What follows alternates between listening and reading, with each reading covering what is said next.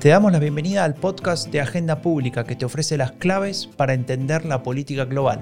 Soy Franco de Ledone y hoy hablaremos sobre los verdes.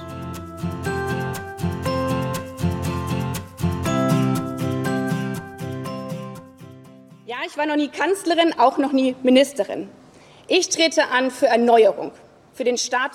Estamos escuchando a Annalena Baerbock. Ella es la candidata de los verdes a reemplazar ni más ni menos que a Angela Merkel en Alemania. En, en este fragmento que estamos escuchando dice, me presento porque quiero una renovación. Para representar al status quo están los otros. Si ampliamos un poco el foco, vemos que la oferta política crece y al mismo tiempo vemos que los partidos tradicionales de centro decrecen. Entonces nos queremos preguntar si son los verdes el reemplazo natural de los mayoritarios. ¿Son los que tienen las respuestas para los nuevos desafíos como la crisis climática, la digitalización, el auge de la ultraderecha? ¿O son apenas una moda, un impas hasta que se reordene el sistema de partidos y volvamos a lo que era antes? Así que hoy junto a Janina Welp, la coordinadora editorial de Agenda Pública, vamos a intentar encontrar algunas respuestas. ¿Qué tal, Janina? ¿Cómo estás? Hola, Franco, muy bien. Aquí estamos con, un tema muy interesante, muy relevante y muy actual. Los partidos verdes.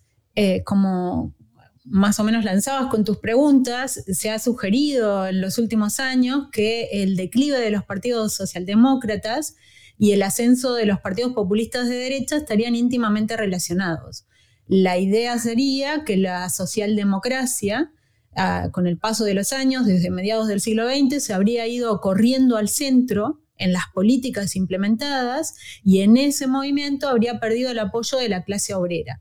Sumado a eso, la posición favorable a la inmigración y, otros giros habrían abierto ese espacio para que crezca la derecha radical que tanto preocupa y ocupa en, en estos tiempos en muchos países.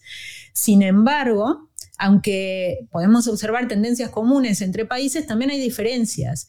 Y ahí es donde surge un actor nuevo en este esquema, o a veces no tan nuevo, como veremos en este episodio, eh, que son los verdes. Los verdes están creciendo en Europa desde antes de la pandemia, o sea que tampoco es una novedad ahora, y en algunos países son actores bastante importantes, como bien citabas en el caso alemán, eh, y ahora están volviendo a crecer, como te decía. Claro, totalmente. El caso alemán es, es un caso importante para entender un poco este fenómeno. Em, no tanto por su performance en la última elección, porque la verdad que fue bastante pobre. Eh, creo que sacaron el 8,9% y salieron últimos entre los partidos que ingresaron al Bundestag en 2017, pero sí por lo que viene sucediendo en los últimos años, ¿no? Vienen creciendo a nivel regional, ganan incluso alguna elección regional eh, en algunos, en algunos eh, estados federados alemanes, incluso de los ricos, de los importantes y tienen actualmente una intención de voto arriba del 20%. Tal es ese crecimiento de los verdes que por primera vez nombraron a una persona para que sea la candidata a canciller. Es decir, los verdes nunca habían ni siquiera imaginado que podían llegar a poner al próximo canciller alemán, en este caso podría ser una mujer para reemplazar a Angela Merkel, como decíamos al principio, y esto solo era un privilegio que tenían los partidos mayoritarios tradicionales, ¿no? la socialdemocracia o la Unión Demócrata, Cristiana. La candidata, como, como la escucharon al principio y lo comentaba, se llama Annalena Baerbock y todo indica que ya sea como canciller o como ministra, formará parte del próximo gobierno en Alemania. Sí, se insiste mucho con estas dos cuestiones, ¿no? Características de verbo, que es mujer y es joven. Claro. Y eso, un paréntesis, me permito hacer, nos lleva a, a plantear un poco cómo mm, resaltando tanto estas dos cuestiones se minusvaloran las características que están detrás de su ascenso. Es muy buena oradora, está muy bien preparada eh, y tiene una serie de variables que explican por qué está llamando tanto la atención del electorado alemán. Eh, de quienes están a favor y de quienes no, ¿no? Pero ha conseguido hacerse un gran espacio. Me recuerda mucho un análisis que nos publicaba Jennifer Piscopo, en el que señalaba cómo a, las candidatas, a las políticas mujeres, se les solía pedir más que a los varones, ¿no? Que, esto explicaba un poco por qué llegaban a espacios de poder eh, algunas mujeres, porque están más preparadas que sus pares varones. Sí, sin ni hablar de, las preguntas típicas de cómo va a ser si es madre, ¿no? Cosa que a un hombre nunca se le pregunta cómo va a ser si es padre. Pero bueno, eh, más allá de eso, me, recordás eh, una, una, anécdota que, que leí hace poco en, la cual eh, Robert Habeck, que es el, digamos, el otro líder del Partido Verde, recordemos que los verdes tienen dos líderes, eh, un hombre y una mujer siempre, eh, y, Robert Habeck, que es el, otro que podría haber sido el candidato a canciller, que finalmente no lo, será, en un talk show le preguntan cómo iban a tomar esa decisión antes ¿no? de, hacerlo, y él dice, bueno, si Annalena Baerbock viniera y me dijera, yo quiero hacerlo y lo quiero hacer porque soy mujer, no tendría ninguna duda en cederle mi lugar porque las mujeres tienen que tener esa, esa chance, ¿no? Y al otro día, eh, Annalena Baerbock, justamente, en otro talk show, eh, le comentan esta respuesta de Habeck y ella dice, yo creo que él me tendría que dejar mi lugar si él cree que, tengo la capacidad para ser una buena canciller de Alemania y no por ser mujer o no serlo, ¿no? Lo cual es, es una respuesta interesante de un debate que incluso internamente en los verdes genera discusiones, ¿no? Sí, muy, muy buen punto también. Pero bueno, volvamos a los verdes, ¿no? Al, centrarnos en los verdes, que no solo crecen en Alemania. El mm. crecimiento se está dando en otros países como Suiza, Austria, Irlanda, Finlandia. Eh, en estos tres últimos son parte del gobierno y en la mayoría de los países eh, mencionados rondan el 10% de los votos. Eh, también en el Parlamento Europeo se han hecho presentes, si bien poseen un número modesto de escaños, han crecido progresivamente. Y además, en la última elección han dado un salto fuerte en países importantes, como ya mencionamos Alemania, pero también Francia. Acá, bien interesante, además, es el caso de Francia porque la disputa por el cambio climático, por las acciones a llevar adelante para prevenir o evitar que se acelere tanto el cambio, climático, fue la que produjo el estallido de los chalecos amarillos, que muchos recordarán. Eh, en buena medida, los chalecos amarillos surgieron como una respuesta a las políticas medioambientales, más concretamente, por ejemplo, la suba de los precios de los combustibles, que se veía como particularmente afectando la agenda de eh, los más pobres, de los sectores populares, de los desplazados del el centro de París, de los, de los grandes núcleos urbanos. Claro, claro. Y ahí, bueno, si, digamos, eh, lo que estamos viendo hasta ahora es un poco el, panorama y la situación en Europa. Eh, ahora vamos a profundizar sobre estos elementos que, mencionaba Janina, pero simplemente para dejar en claro que este es un fenómeno bastante global, a menos eh, lo estamos viendo ahora en la tendencia actual. Y, si salimos del continente europeo, vemos que, por ejemplo, en países como Canadá o como Australia, existen estas opciones y, son realmente importantes. En el caso de Australia, por ejemplo, superando el 10% de los votos em, desde hace ya dos elecciones consecutivas. Entonces nos preguntábamos, como decíamos al principio, ¿qué pasa con el Partido Verde? ¿Qué lugar ocupa? ¿Es realmente un reemplazo para la socialdemocracia o no? ¿Cómo lo ves vos, Janina? No, es eh, interesante esta imagen de la sandía, ¿no? Verde por fuera, roja por dentro, que vendría a escenificar esta idea de quienes piensan que los verdes están reemplazando a la socialdemocracia. Pero la respuesta no es para nada nítida, ¿no? Y creo que ahí mirar a Suiza permite sacar algunas conclusiones del caso y pensar luego en otros casos, que es lo que vamos a, hacer en este episodio. Eh, Suiza fue uno de los primeros países de Europa Occidental en ver emerger un partido verde, pero hay dos. Hoy conviven una centro izquierda, eh, que es verde, y otro partido de corte liberal y a la vez también fue uno de los primeros países en el que una formación de derecha populista se estableció como principal fuerza. O sea que esta asociación que hacíamos al principio, en el caso suizo, se ve como desde el punto de partida, no la derecha eh, radical como respuesta a la pérdida de peso de la socialdemocracia y el posterior surgimiento de los verdes, sino como algo que convive más en el tiempo. Y ahí me permito recordar un artículo que escribían Oliver Stribby Strigbis y Alberto Ortega de una de las últimas elecciones suizas en 2019, donde veían que los verdes empezaban a ganar más peso en el país, o sea, incrementaban su peso, mejor dicho, y esto se debía a un cambio de preferencias en el electorado. O sea, en 2019 la principal preocupación de la ciudadanía ya no era la inmigración o la integración europea, sino la emergencia climática. O sea que también no, no se trata de modas, sino de temas que preocupan y ocupan en la agenda del electorado.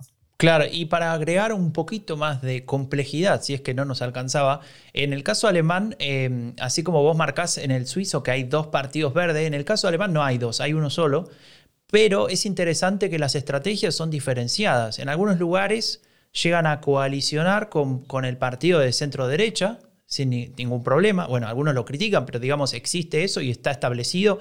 Y por ejemplo, en la región de Baden-Württemberg, eh, al sur de Alemania, una región muy rica, gobiernan desde el año 2011, ¿no? Junto, eh, digamos, al, frente del partido y desde hace una elección con eh, la centro derecha. Pero al mismo tiempo, en el mismo país, el mismo partido, también eh, genera coaliciones con los postcomunistas, ¿no? Como, como hay en, dos o tres regiones donde, donde los verdes también gobiernan con ellos. Entonces, la estrategia es diferenciada y muestra que, es un partido bastante flexible en ese sentido y que no se, mm, no se permite a sí mismo tal vez perder la oportunidad de participar en un gobierno, de, de generar influencia política en la agenda, etcétera, por el hecho de que el compañero de coalición sea de centro derecha o de centro izquierda. Bueno, lo que, lo que nos queda claro con todo esto es que uno de los principales beneficiarios de la crisis de los partidos tradicionales son los partidos verdes.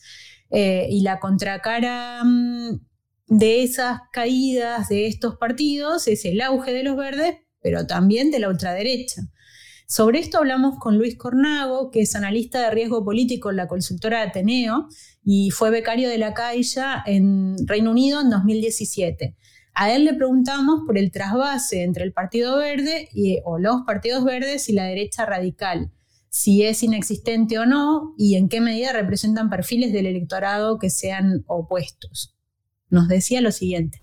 El hecho de que no existan apenas transferencias de voto entre los partidos verdes y la derecha radical no debería extrañarnos, ya que representan dos polos opuestos del espectro ideológico, tanto en la dimensión económica, es decir, en cuestiones como la redistribución, los impuestos o el estado del bienestar, tanto como en las cuestiones de corte sociocultural, es decir, cuestiones relacionadas con la integración europea, eh, los derechos de las minorías o eh, o las cuestiones relacionadas con la inmigración.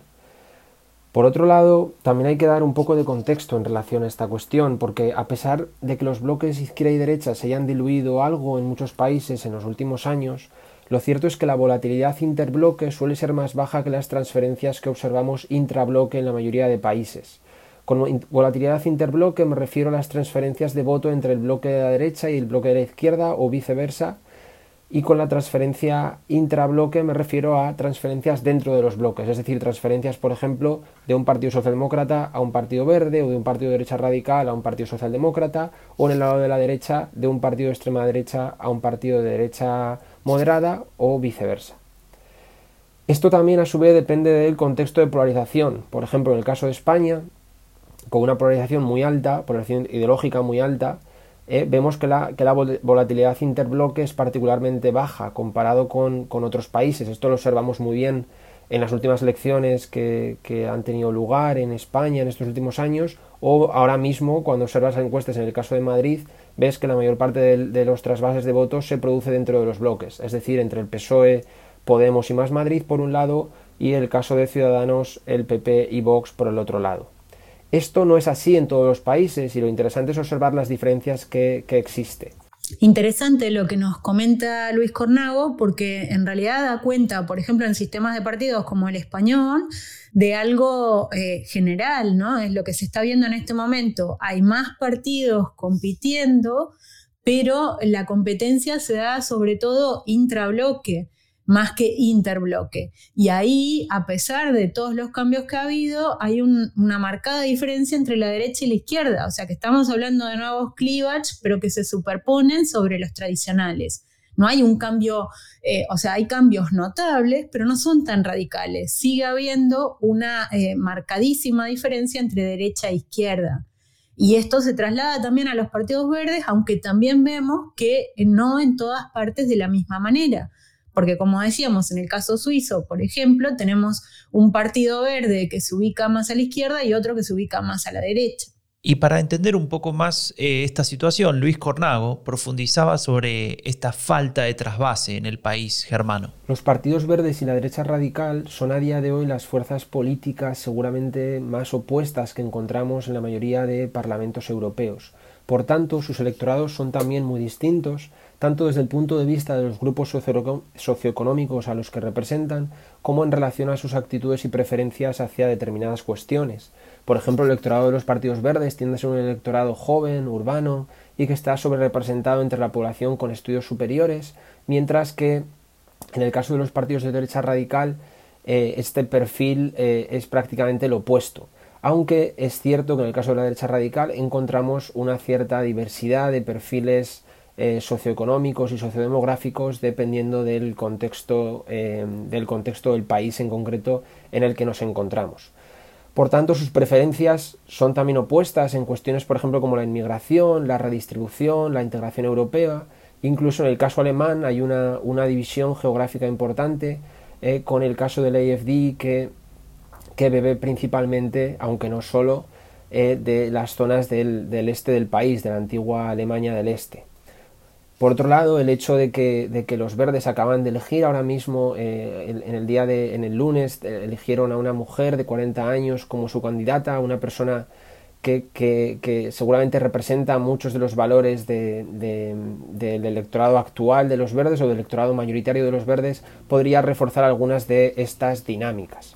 También es cierto que conforme los verdes aumenten, eh, aumentan su, su atractivo electoral, se volverán más diversos y puede también que penetren en zonas más rurales y sectores que no cumplen el retrato que solemos hacer de estos partidos. También será interesante en los próximos meses y sobre todo en las elecciones de septiembre ver en qué cuestión, en qué medida pueden arrancar votos de eh, los votantes eh, de los votantes no solo socialdemócratas o de la izquierda radical, sino también de los democristianos. Esto es algo que ya hemos visto en las encuestas y que hemos visto anteriormente en algunas elecciones eh, regionales en, Alemania. Esta cuestión que realmente es muy central, la del vínculo eh, o falta de vínculo de los verdes con la derecha radical, eh, también la hablamos con Beatriz Hacha. Beatriz es profesora de la Universidad del País Vasco en el Departamento de Sociología y Trabajo Social y hace muy poco ha publicado el libro Analizar el auge de la ultraderecha con Gedisa. Ella nos contestaba lo siguiente. Parece innegable que estos partidos están creciendo y son casi la única fuerza que crece, además de los propios extremistas de derecha en Europa, eh, y lo hace además eh, tanto a costa de los electorados de partidos conservadores como socialdemócratas o progresistas. Eh, ahí están como ejemplo sus éxitos más recientes en, países, todos ellos ricos, por otra parte, como Luxemburgo, Bélgica, Austria o, Alemania, o incluso en las elecciones, en las últimas elecciones al Parlamento Europeo en 2019. No podemos, sin embargo, tampoco olvidar que las trayectorias de los verdes hasta ahora han sido bastante inestables y se han visto bastante afectadas también por eh, determinadas coyunturas, como por ejemplo la propia, la propia crisis de 2008. En este sentido, bueno, mm, está por ver eh, si el auge de los verdes puede producirse también en países donde tradicionalmente han tenido muy poquitos apoyos, como los del sur de Europa, y está por ver también cuál es el impacto de la crisis en, sus trayectorias. En este sentido, bueno, tenemos datos eh, como los de las últimas elecciones en Holanda, donde han perdido eh, muchos apoyos y otros que sin embargo parecen contradecirlos, como resulta ser el caso de Alemania, donde en las últimas eh, regionales de mediados del mes de marzo bueno, pegaron una, una buena subida, un buen arreón y, y revalidaron su posición de fuerza eh, tanto en el land de Baden-Württemberg como de cara a las, a las próximas legislativas de septiembre de este mismo año. Pero la cuestión clave entonces, ¿qué deberían hacer para poder convertirse en un antídoto? Y me pregunto también si puede haber alguna influencia eh, en términos de género, ¿no? Si el votante de la extrema derecha, aunque con diferencias entre países, es sobre todo eh, representado por varones, ¿qué pasa con las mujeres y los verdes? ¿Podría haber una conexión ahí también? Eh, sin embargo, para que sean un antídoto haría falta no solamente que estas trayectorias electorales se consoliden, sino que se extienda más allá de lo que es su propio eh, círculo de adeptos, ese discurso que realmente han conformado como eh, un auténtico eh, revulsivo contra el mensaje de la extrema derecha, en la medida en que precisamente no se centra solamente en su defensa histórica del medio ambiente, y en la necesidad de emprender reformas para protegerlos, sino que va muchísimo más allá y ataca justamente al corazón de los valores que defiende la extrema derecha, en la medida en la que están defendiendo el propio eh, fenómeno migratorio, el multiculturalismo, la aceptación de las personas refugiadas, eh, los procesos de cooperación internacional eh, y, por supuesto, todo lo que tiene que ver con los derechos de las minorías LGTBI y el feminismo. Y en este sentido, si este mensaje se extiende más allá de lo que son los electorados típicamente femeninos, por otra parte, de los partidos verdes, pues podrían, eh, podría inocularse parte de ese, de ese antídoto que parece necesario para frenar el, crecimiento eh, de las fuerzas de extrema derecha. Es verdad que están en buena situación porque crecen y porque no son cautivos de los dilemas a los que se enfrentan de manera estratégica los partidos tradicionales, pero creo que es todavía pronto para augurar eh, un éxito apabullante y en ese sentido un freno sustancial a la extrema derecha en Europa no son cautivos de los dilemas de los partidos tradicionales, nos decía Beatriz Hacha al final, y me parece al final de su intervención un muy buen punto, ¿no? Porque aquí lo que no hay sobre todas las cosas es determinismos o condicionantes automáticos o lineales. Y nos llamaba también la atención sobre eh, lo que pasa con los partidos verdes en Europa no es lo mismo. Hay zonas donde crecen mucho, lo, hemos destacado ya una lista de países, y hay otras donde están menos presentes, en particular en el sur de Europa y en el este de Europa. Así que te propongo, Franco, mirar primero al sur de Europa y particularmente a España y después nos movemos hacia el este. En cuanto a España, le preguntamos a Luis Cornago si se puede atribuir un rol importante a esa falta de trasvase entre eh, partidos verdes y derecha radical.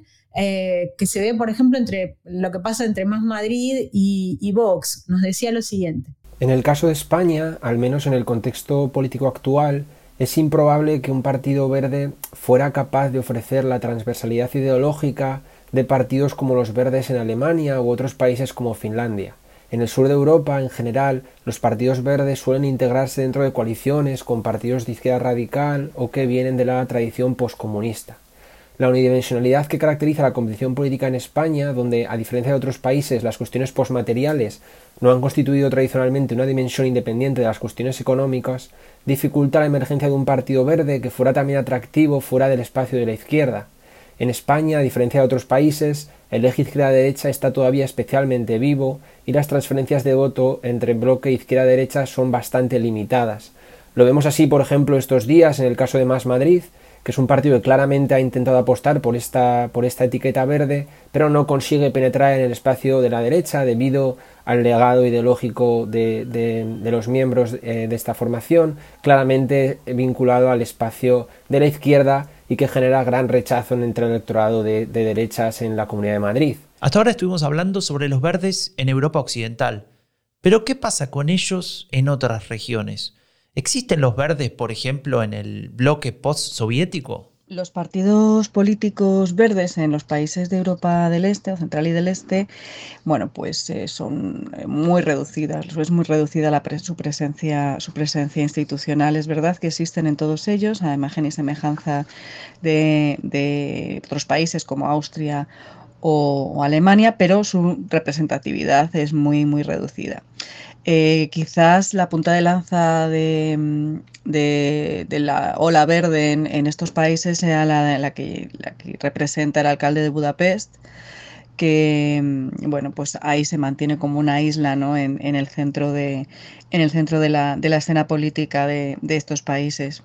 Si vamos uno a uno, podemos ver que en el caso de Polonia, pues los verdes están eh, eh, dentro de, la coalición de la oposición, que es Plataforma Cívica, y que han conseguido bueno, pues tres escaños en el ámbito nacional y, una eurodiputada en, el Parlamento Europeo. Eh, en el caso de la República Checa, a pesar de que es uno de los países en los cuales cuestiones que tienen que ver con el medio ambiente y sobre todo las, las cuestiones vinculadas al veganismo y a, este tipo de cuestiones eh, son, están más extendidas entre la población. Eh, recordemos que los verdes llevan sin escaños eh, mucho más de 10, más de 10 años en, en, en, en, el país. quizás lo que pueda explicar esta, esta, este páramo de, de representación en, esta región tiene mucho que ver con que la mayor parte de las fuerzas Em, políticas están centradas en el, mantenimiento o en la conservación de, las democracias liberales y, es ahí donde realmente están poniendo sus principales vectores de, movilización en ese sentido. Eh, pues vemos cómo esa, alianza pelea donde se insertan los verdes polacos pelea para eh, poder vencer en algún momento a las elecciones al Partido Ley y Justicia. En el caso, de, en el caso húngaro vemos como desde los núcleos urbanos, eh, concretamente desde, desde la capital, desde Budapest, sí que hay una eh, cierta concienciación en este, en este sentido y por lo tanto, bueno, pues eh, cabe albergar algún tipo, algún tipo de esperanza. La que hablaba era Ruth Ferreros, profesora de la Universidad Complutense de Madrid y especialista en el espacio postsoviético. Exacto, y, y la profesora Ferreros nos ayuda a entender algunas de las razones sobre por qué esta ola verde no ha conseguido un lugar relevante en esos países. ¿Será que es imposible pensar en un partido verde cuando la agenda postmaterialista no tiene relevancia? En todo caso, quizás una de las cuestiones que tienen que ver con, una menor incidencia del pensamiento verde en, estos países y concretamente en el caso de, Polonia, tiene, puede tener mucho que ver con, primero, la, la manera en que su economía es altamente dependiente de, eh, del carbón y, el, el, enorme esfuerzo que, tienen que tendrían que realizar para poner en marcha una transformación de su modelo productivo y sobre todo de las fuentes de energía.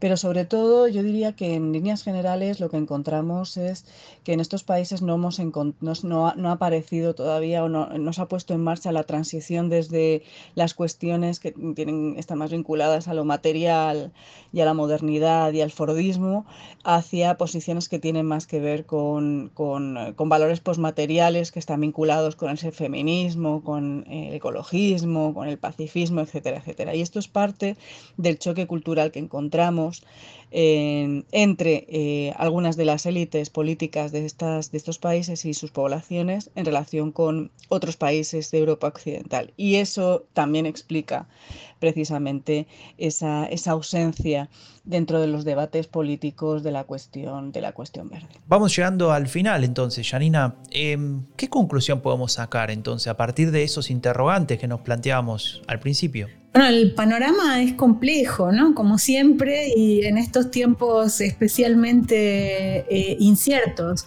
pero sí que tenemos algunas conclusiones. Los verdes no son el reemplazo natural de los mayoritarios, no hay nada natural en, política, eh, pero por otra parte tampoco está claro que los mayoritarios vayan a ser reemplazados, ¿no? Lo que vemos es más actores en el sistema y eh, una mayor eh, amplitud de algunas agendas, como la de los verdes justamente. ¿Tienen respuestas para los nuevos desafíos? Eh, depende de los casos, pero en concreto claramente su enfoque está sobre la crisis climática. En otros aspectos es un poco más diverso, aunque también hemos visto que frente a la ultraderecha el perfil del electorado es muy distinto el perfil del electorado de los verdes es, está más educado en, un nivel formal de educación, es más urbano. Eh, es, es, es, menos machista, por decirlo rápidamente. O sea que sí, hay unas variables aquí donde los verdes en realidad dan una respuesta, pero no queda para nada claro que realmente puedan competir con la, con la extrema derecha en estos aspectos. Y una última cosa, claramente no son una moda, eh, creo que llegaron para quedarse, diversificarse, hacer alianzas, están ahí, hace tiempo que están ahí, están creciendo, no en todas partes de la misma manera. Tal vez la única pregunta que nos queda y que tendrán que responder ellos con su propio accionar político es si efectivamente van a cumplir con esa promesa de cambio, ¿no? de, generar una nueva respuesta de la política hacia la ciudadanía hacia, hacia las diferentes sociedades que representan. Pero Janina, mejor lo dejamos ahí. Me despido como siempre pidiendo que en este tiempo de pandemia te cuides, nos cuides, visita agendapublica.es, suscríbete a nuestros newsletters, al, podcast también en tu plataforma favorita porque estamos en, en todas y nos vemos en dos semanas con el siguiente episodio del podcast de Agenda Pública que te ofrece las claves para entender la política global. Soy Franco de Ledone, hasta la próxima.